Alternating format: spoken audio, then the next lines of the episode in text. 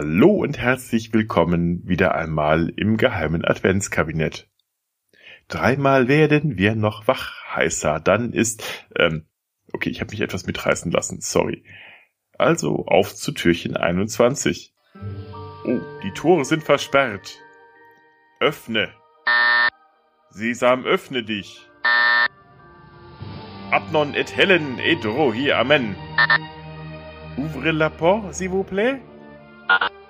Mr. Gorbatschow, open the gates. Ah, jetzt sehe ich die Inschrift. Es ist ein Rätsel.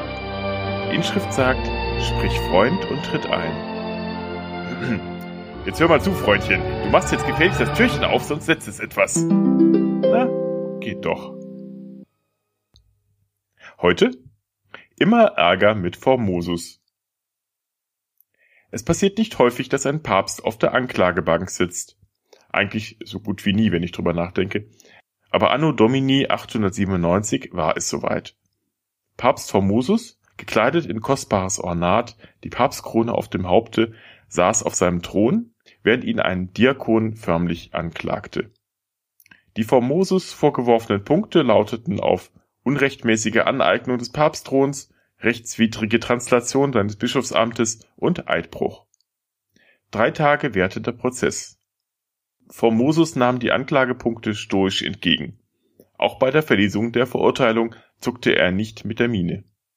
Auch nicht dann, als man ihm die Kleider vom Leib riss, drei Finger der rechten Hand abhieb und in den Tiber warf.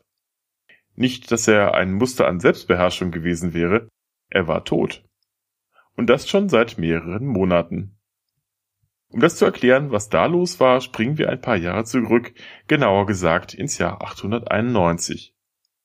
Formosus, ehemals Bischof von Porto, wurde nach dem Tod seines Vorgängers ohne größere Auseinandersetzungen zum Papst gewählt.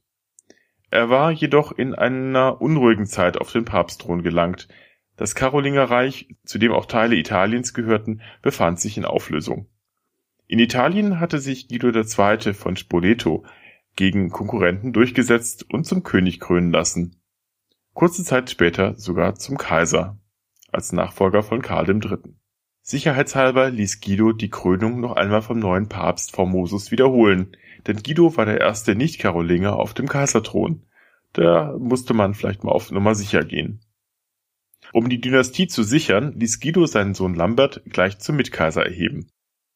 Bei diesem Spiel machte Formosus widerwillig mit, bekam er doch im Gegenzug die sogenannte Pipinische Schenkung des Kirchenstaats bestätigt. Eine Geschichte, die auf genauso wackeligen Füßen stand wie die Kaiserschaft Guidos selbst. Als Pippin III., der Papa von Karl dem Großen, 751 zum König der Franken gewählt wurde, hatte er die Zustimmung des Papstes durch eine Urkundenbeglaubigung erkauft. Diese Urkunde hatte es in sich. Sie behauptete, der römische Kaiser Konstantin habe dereinst der Kirche das Dukat Rom sowie die umliegenden Gebiete Mittelitaliens übereignet das Gebiet des Kirchenstaates. Und da diese Geschichte ziemlich fishy war, lag Formosus natürlich viel daran, das Ganze noch einmal vom aktuellen Machthaber bestätigen zu lassen. Dennoch, mit der Zeit wurde Papst Formosus dieser Guido zu mächtig, so dass er heimlich den deutschen König Arnulf von Kärnten zu Hilfe rief. Der griff die Gelegenheit beim Schopfe, überquerte die Alpen, besiegte Guido, der bei einer Belagerung starb, und rückte in Rom ein. Wo Formosus schon so in Übung war, krönte er wiederum Arnulf zum Kaiser. Jetzt wäre eigentlich alles Paletti gewesen, doch dann starb Formosus wenig später am 4. April 896. Sein Nachfolger Bonifaz VI. überlebte seine eigene Papstwahl gerade mal zwei Wochen, so dass im Mai schon wiedergewählt wurde. Diesmal wurde es der vorige Bischof von Anani, der sich fortan Stephan VI. nannte. Über ihn weiß man eigentlich gar nicht so viel, nur dass seine Wahl massiv vom Haus Spoleto unterstützt worden war. Die hatten mit Formosus noch ein Hühnchen zu rupfen, wegen ihres toten Familienoberhauptes Guido. Und nur weil der Papst schon sechs Monate tot war, hieß das ja nicht, dass man ihn nicht anklagen konnte, oder nicht? Man grub Formosus also aus, kleidete ihn in päpstliches Ornat, verteilte vielleicht noch ein paar Duftbäumchen im Gerichtssaal. Nach neun Monaten unter der Erde war Formosus sicher nicht mehr ganz so frisch, und ließ ihn durch einen Diakon anklagen. Vielleicht war die treibende Kraft hinter dem Prozess aber auch der neue Papst Stephan selbst, denn er hatte selbst ein Legitimationsproblem. Denn eigentlich hätte er als Bischof von Anani nicht einfach Papst werden dürfen, also Bischof von Rom, denn das verbot das Kirchenrecht als sogenannte Translation. Allerdings warf Stephan nun seinerseits Formosus eine Translation vor, denn der war ja zuvor auch Bischof gewesen. Klingt auf den ersten Blick ein wenig wahnsinnig, hatte aber Methode. Denn Stephan hatte sein Bischofsamt ausgerechnet von Formosus erhalten.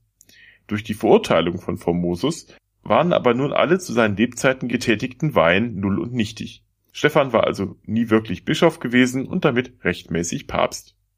Das Urteil stand also schon lange fest und, und da Formosus auch nichts zu seiner Verteidigung vorbrachte, äh, wie auch, wurde es auch an ihm vollzogen. Die Leiche wurde vom Thron gerissen und ihr die Kleider ausgezogen. Die Segensfinger, mit der er die Weihen vollzogen hatte, wurden abgehackt.